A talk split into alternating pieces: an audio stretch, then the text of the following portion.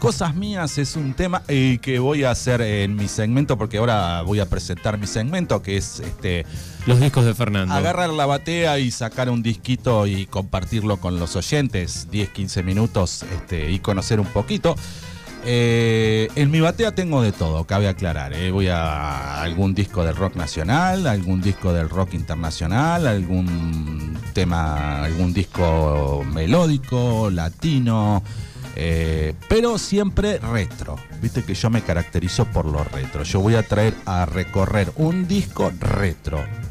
Puede ser internacional, del rock nacional, de, bueno, de todo. Puede ser Bueno. Sandro, Sergio Deni, eh, no sé, Los Abuelos de la Nada, el disco Los Abuelos en el Ópera, es mortal ese disco, ya lo vamos a traer. Y vamos, bueno, revolviendo la batea. Hoy que saqué, primer disco, Charlie García Piano Bar. Bien, vamos a viajar a 1984. 1984, yo te voy a contar un poquito la, la historia de, mm, de este disco. Este disco, eh, para el año pasado, para los 70 años de Charlie, se, se lanzaron varias encuestas donde preguntaban cuál era el mejor disco de Charlie García, ¿no? Y ganó Click Moderno, el anterior a Piano Bar. Y yo siempre con los que, mm, nada, hablamos de Charlie, los que somos medio Charlie fanáticos, este, yo les digo que para mí el mejor disco de la historia de Charlie es este, es Piano Bar. Pero bueno, viste cómo son las encuestas, no sé por qué este, ganó Click Modernos. Pero bueno, vamos a traer entonces para presentar hoy a nuestros oyentes el disco Piano Bar de Charlie García.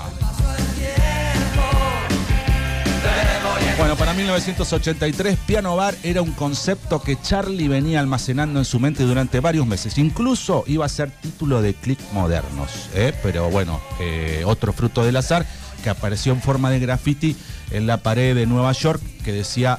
eh, había una banda, porque el Click Moderno le sacan una foto a Charlie y atrás había un graffiti. Y había una banda eh, urbana de ahí, de, los barrios de Nueva York, que se llamaba Click Moderno. Y bueno, y de ahí saca él, este, inclusive la tapa del disco Click Moderno es de esa foto que le sacan a Charlie en Nueva York del graffiti ese Click Moderno, por eso se llama Click Moderno. Pero ya lo venía pensando Charlie a este disco, a Piano Bar. Entonces desde sus vacaciones en Belo Horizonte, el músico arrendó un estudio, llamó a la banda y le pidió que fueran a buscarlo al aeropuerto. ¿A quién llamó? A ver si te suena. Al Willy Turri, a Pablo Bullot y a Alfredo Tot. ¿Quiénes son esos tres? Tres grosos ¿Qué banda formaron después? los hits, ¿no? Exactamente, Guyot y Turri Tot. Los hits. Bueno, le dice, bueno muchachos, yo vengo de las vacaciones, búsquenme en Ezeiza. ¿A quién llamó? Bueno, a Iturri, a Guyot, a Tot, que lo esperaron y cuando llegó Charlie, fueron al estudio sin ni siquiera dejar la- las valijas. Llegó, lo buscaron y dijo, no, no, no, vamos al estudio. Qué loco hermoso, Al qué estudio, loco claro, hermoso. vamos al estudio de, de- de- de grabación. Y ahí empezó, dice, bueno, tenemos que grabar el disco ya. Pero dijeron, no, Charlie, ¿cómo vamos a grabar el disco ya? Eh, no sabemos ni qué canciones. Dice, yo te las explico y vos las tocas. Le dijo.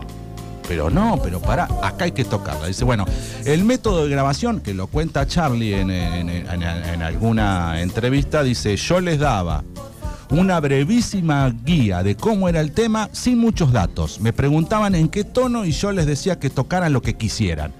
Eh, la mano dice, poné mi micrófono acá.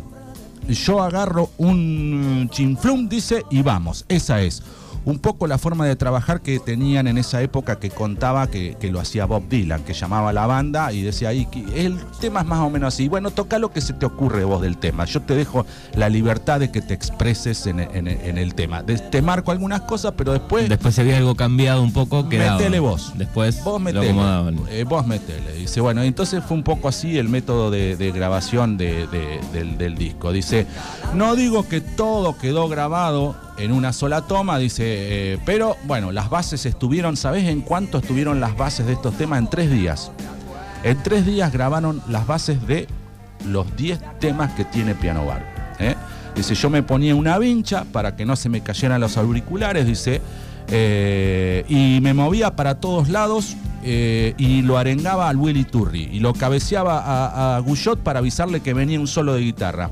Dice, en este tema quedó grabado un error, cuando se resuelve eh, él solo, hay alguien que sigue en el mismo tono y parece que se cayera el edificio. Pero la onda del disco daba como para que esos errores formaran parte de la historia de Piano Bar. Me tratas tan mal, me tratas tan bien.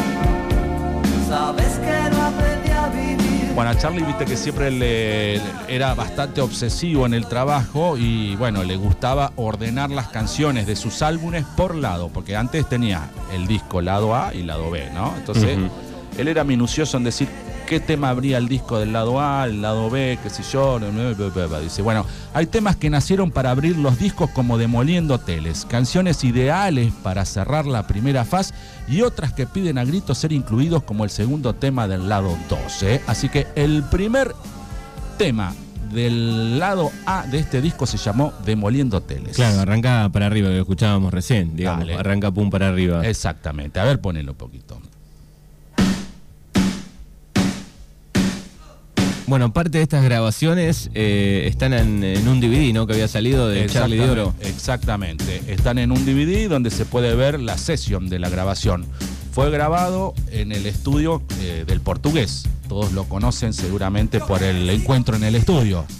La famosa.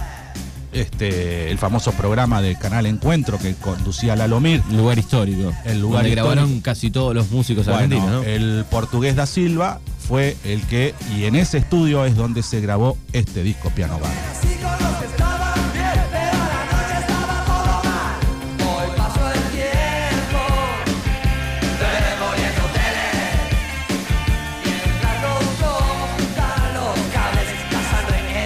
Hoy Fernando Urban recorre Piano Bar de Charlie García, año 1984. Exactamente. Con algunas historias, cómo se fue armando este disco. Te suena el teléfono y Sí. es Charlie que te dice, grabamos. Pero eh, pará, Charlie, no sé ni los temas. Grabamos. importa. No importa. Mirá lo que salió. Y estamos hablando del 84, ¿eh? Año 84.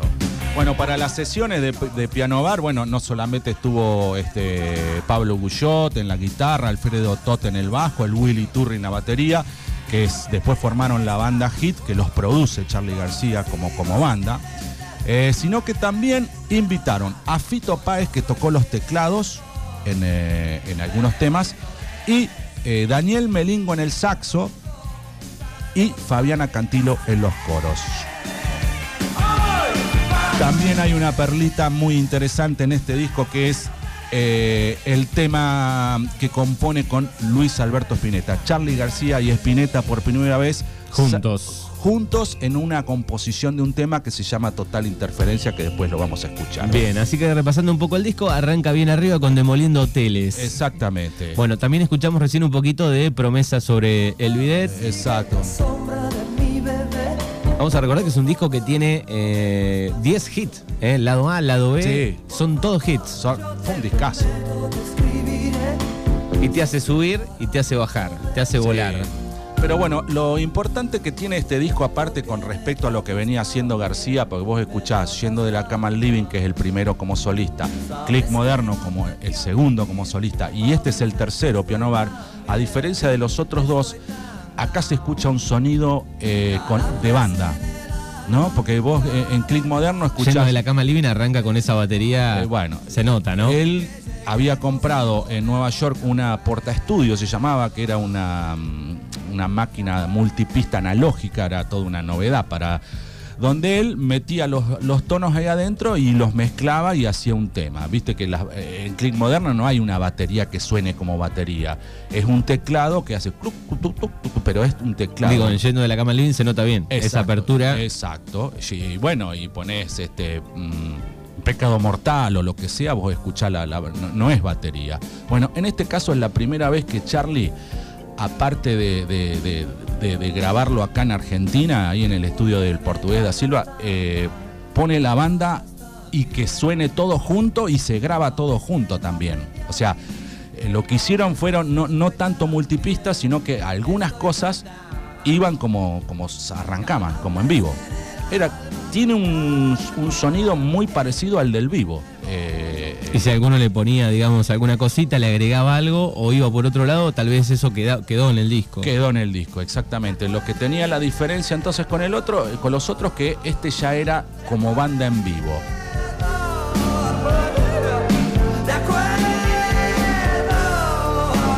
Por eso suena tan potente, por eso la diferencia, porque vos venías escuchando a Charlie desde Sui Generis, desde todo eso, y tenían como una- un tono medio meloso, medio ya de, y ahora bueno, con este disco le mete rock and roll, pero impresionante. Este es el track número 3. Exactamente. Del lado A sería, ¿no? Lado A, tema 3, raros peinados nuevos.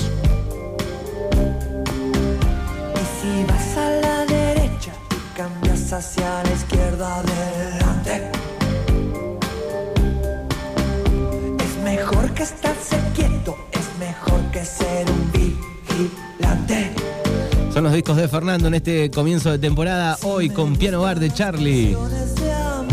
Recordamos grabado en John Studios en Buenos Aires y después fue mezclado en Nueva York por el técnico de sonido Joe Blaney.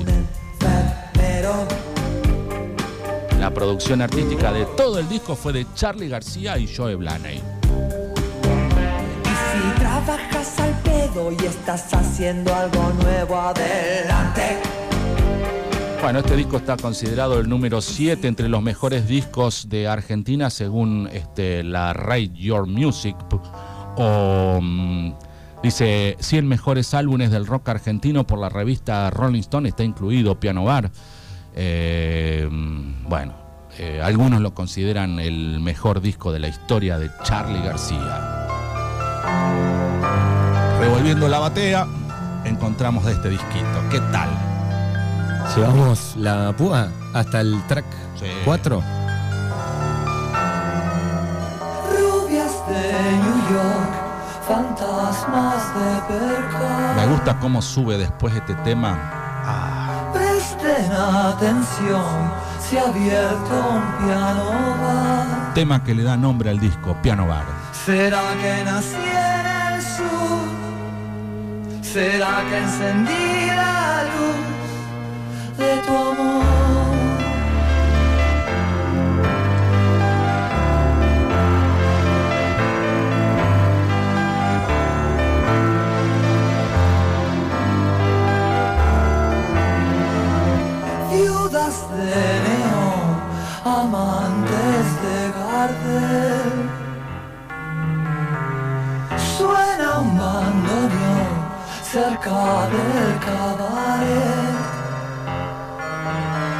¿Será que nací en el sur? ¿Será que encendí la luz de tu amor?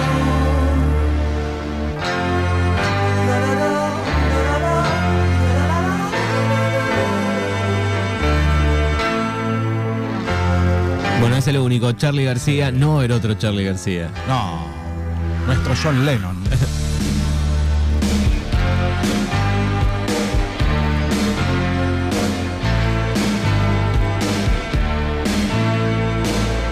Rápidamente pensé en una canción de Charlie, digo, con el momento que estamos viviendo en el mundo, digo, ¿no? Y buscando un símbolo de paz sería la canción, ¿no? Claro, Sí. Las chicas tienen un lugar 29 23 41 38 80 si querés dejar un mensaje, si tenés alguna anécdota, historia relacionada a Charlie o con este disco en particular. Bueno, y hay otras este, perlitas de este disco. Dice, una vez que empezaron a, grabar, Fito Páez llega tarde, unos días después llega, justo para tocar sus partes de teclados y ayudar a Charlie en los coros. Dice, se encontró con la grabación bastante adelantada. Y para Fito, Total Interferencia, un tema que, que está en el disco, eh, fue una gran sorpresa. La primera canción que fue compuesta por Charlie García y Luis Alberto Spinetta. Ambos gigantes mantuvieron una excelente relación desde que hicieron un recital juntos allá por el 80. eh, y terminaron un poco con ese Boca River entre Charlie y Spinetta, ¿no? Este, dice, pero bueno, en 1984 se juntaron muchísimo más hasta el punto de querer eh, intentar algo juntos.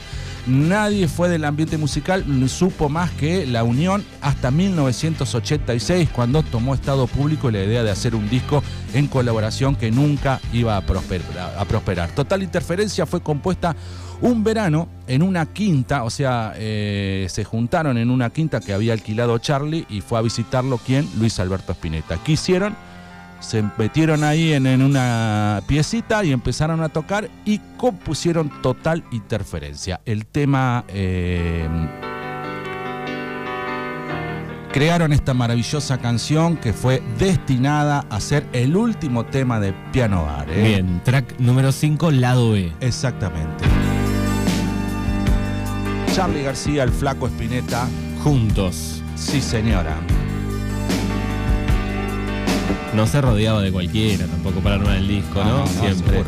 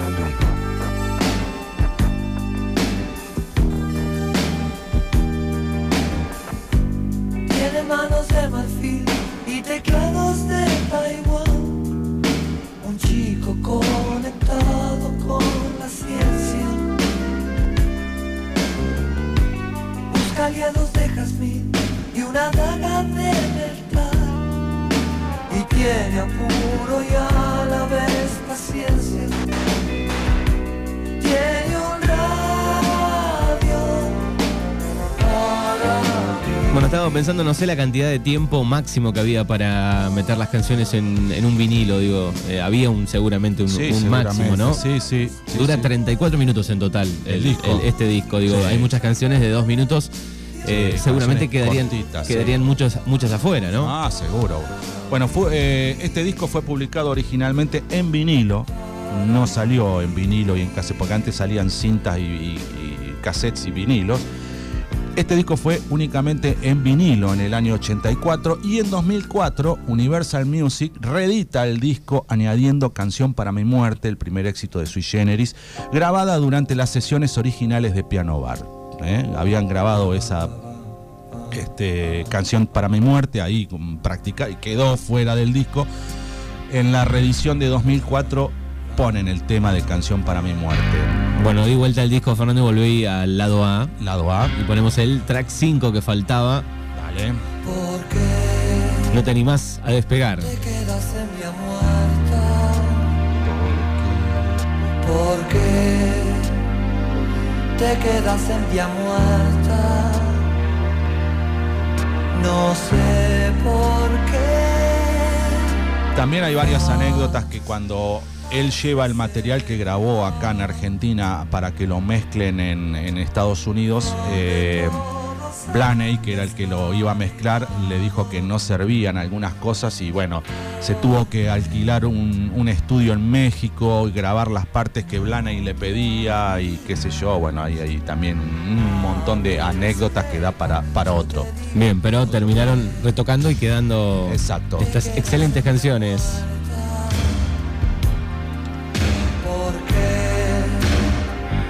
Te quedas en la puerta? Ahora, qué cosa, ¿no? Que te llame un tipo, te diga, vení, vamos a grabar un disco y lo terminen las bases en tres días. Sí, y sobre todo, Día y pensan- noche metidos ahí en el estudio. sobre todo pensando las máquinas que había para grabar en esa época, claro. ¿no? No es lo mismo hoy grabar un tal vez algunas bueno. cosas en tres días, ¿no? Ah, bueno, pero era un estudio bastante importante, era un estudio que, que había abierto en 1960. Eh, era viejo, un mítico estudio de grabación ahí de Buenos Aires. Despega, yo te digo por qué. Bueno, repasamos un poco el lado A de este disco junto a, lo- junto a Fernando en estos discos que nos va a traer los días viernes a las 10 y media de la mañana. Paso al lado B, ¿te parece? Dale. Lo damos vuelta, tiene un poquito de pelusa. eh, fritura, se dice. Se va a llamar mi amor. Claro, bueno, la, la anécdota de este mm, tema es que él lo quería inscribir en Sadaik como mi amor. Y ya había un tema con ese, entonces no se lo permitieron. Entonces le cambió el nombre y dice, se va a llamar mi amor. No se va a llamar. No mi se va a llamar mi amor, perdón. Y así es. En realidad se llamaba mi amor. Ya estaba registrado. Pero cuando le dijeron que no, dijo, no se va a llamar mi amor y así quedó.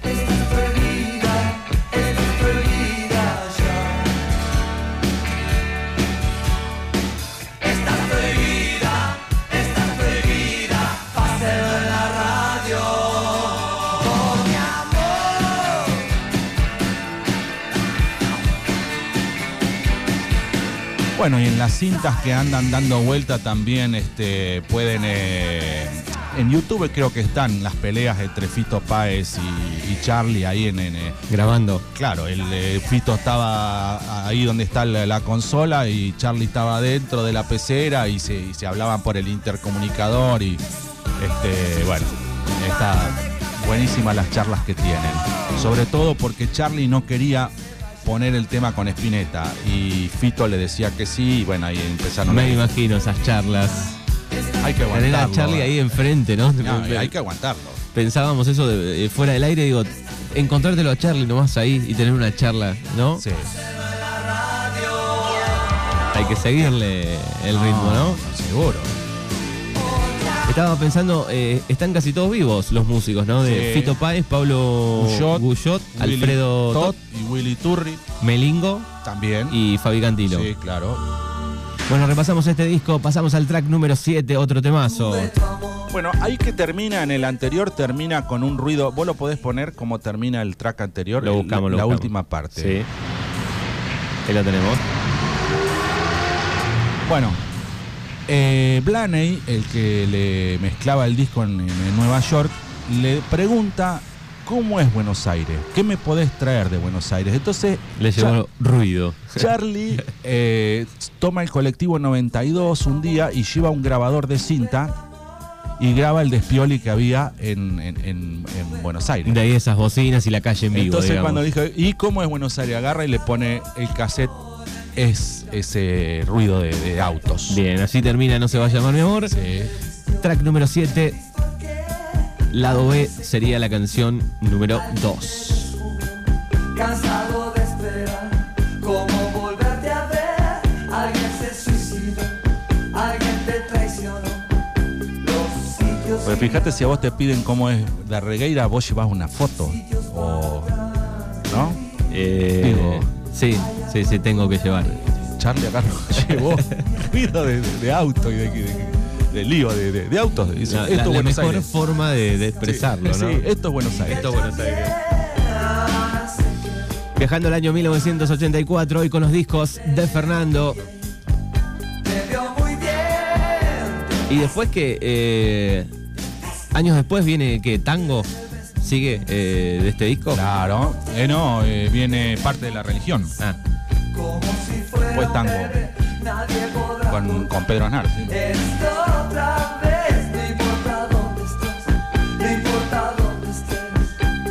Yo puse en el Google para quería ver, no sé el año, hay varias, ¿no? Porta estudio, digo, ya esa tenía cassette en el 84, venía Sí. con un- para poder grabar en el cassette Eh, claro, partes. parte, exacto. Bueno, eso era una tecnología. Tener una puerta de estudio era tener, no sé.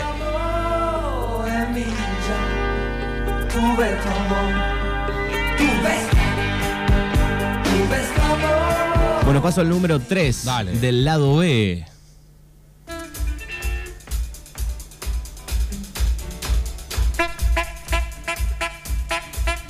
Ese saxo es de Melinco. Melingo.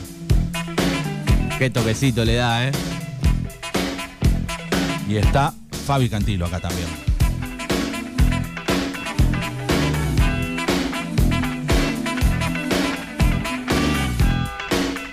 Una mezcla entre un poquito de sumo y de Fabi Cantilo acá. Eh, Rap del exilio. En Paraguay, una flor que se quemó mal. En minutos está llegando el señor Alberto Ir con el resumen de la Regueira Noticias. Así vivimos el viernes en Mañanas Urbanas, hoy repasando este lindo disco de Charlie García. No son los hombres de negro, son los hombres de gris. ¿eh? Las remeras del señor Alberto que ha llegado al estudio y la remera de Fernando Urban. Bueno, cuando llega Charlie a, a Estados Unidos le muestra a Blaney la- eh, este, los cassettes que él había traído de, de Buenos Aires, ¿no? De lo que había grabado con el portugués. Él dice, fui a la casa de Blaney con unos cassettes del disco para mostrárselo y pedirle algún consejo, a ver qué le parecía. Dice, su mujer estaba cocinando, la mujer de Blaney. Estaba ahí de aquí para allá cocinando y en un, mom- en un momento le pregunta al marido, dice, Joe, ¿ese tema no suena más bajo que el anterior? Entonces lo que yo creía que era mi obra maestra se iba cayendo como Pompeya. Allí Joe pronunció su famosa frase, los cassettes son para las putas, los compact para los yuppies y un disco es un disco. Tenía razón, la mezcla estaba media desprolija, las canciones mataban, pero todo era un quilombo, dijo Charlie en este piano bar.